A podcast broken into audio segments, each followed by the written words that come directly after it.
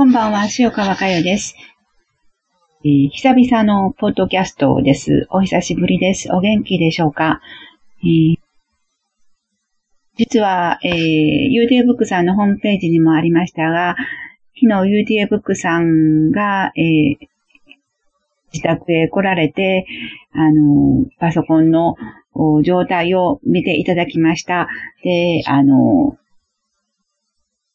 録音した時にどのような感じになるのかなと思いましたんで、えー、今、あの、語らせていただいています。えー、それで、今私は磁場と反転、その人体験とマキチパート3という本を手にしています。えー、この本を、まあ、これから、ぼちぼち、ポードキャストで、えー、一緒に、えー、読んで、そして、あと瞑想をしていこうかなと考えています。と、とにかく、今日は、うん、どんな感じで、えー、録音ができるかというの思いの方が強いです。この磁場と反転というのは、えー、初版が2012年11月25日ですから5年前ですね。えー、この本をちょっと読ませていただきます。あなたは目に見えない世界について今どのように思っていますか？あるのかないのかわからないとおっしゃいますか？あるいはそんな世界などないと頭から否定しますか？それとも目に見えない世界はあるのではないかと思っていますか？私は目に見えない世界は確かにあると感じています。そして目に見えない世界にこそ真実があると感じています。真実があるというのをもっと具体的に言えば、本当の自分との出会いということです。目に見えない世界に本当の自分が存在していると感じているということです。目に見えない世界それは心の世界ですか？では、この本は宗教書ですか？と尋ねられれば、私はいいえと答えます。そして私は私たちの心の世界のことを語るのでもなく、人生哲学を語るのでもなく、たった一つの真実の世界、えー、それがつまり本当の自分の世界ということなんですが、そのたった一つの真実の世界を磁場と反転という言葉を使って語っていきたいんです。と答えるでしょう。ところで、この磁場という言葉も、反転という言葉も、私たちの日常生活ではあまり使わない言葉だと思います。日常的でない言葉には誰しも違和感があります。言葉を聞いただけで、ああ、これは何か難しそうな本だな、と思われると思います。確かに目に見えない世界のことを言葉で表現するには限界がありますが、私には一人でも多くの人に目に見えない世界は確かにあることを知っていただきたいという思いがあります。そして本当の自分との出会いを現実のものとしていただきたいと思っています。五感、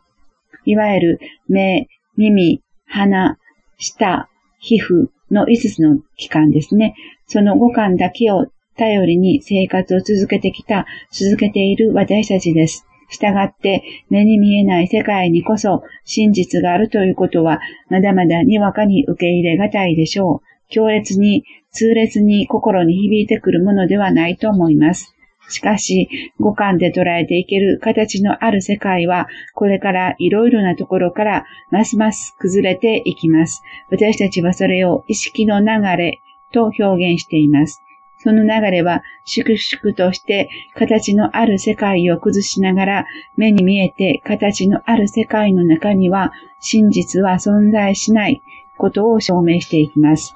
形を崩すことによって私たちの向いている方向が間違っていると促していくのです。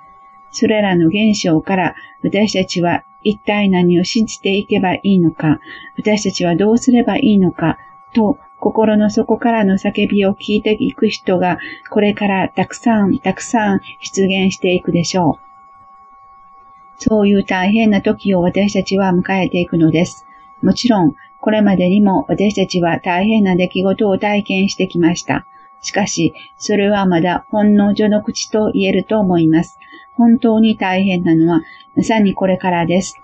そして大変な時を迎えるからこそ、私たちは自分たちの間違いに気づいていけるようになっているんです。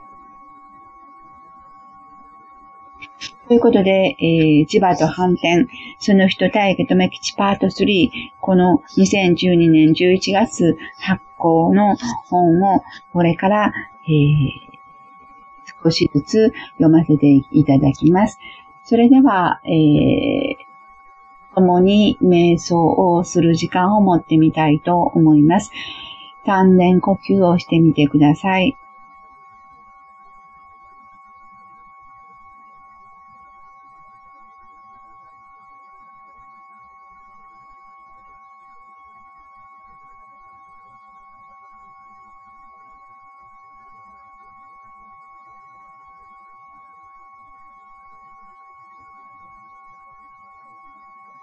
あなたの中の大家と目口を思ってみてください。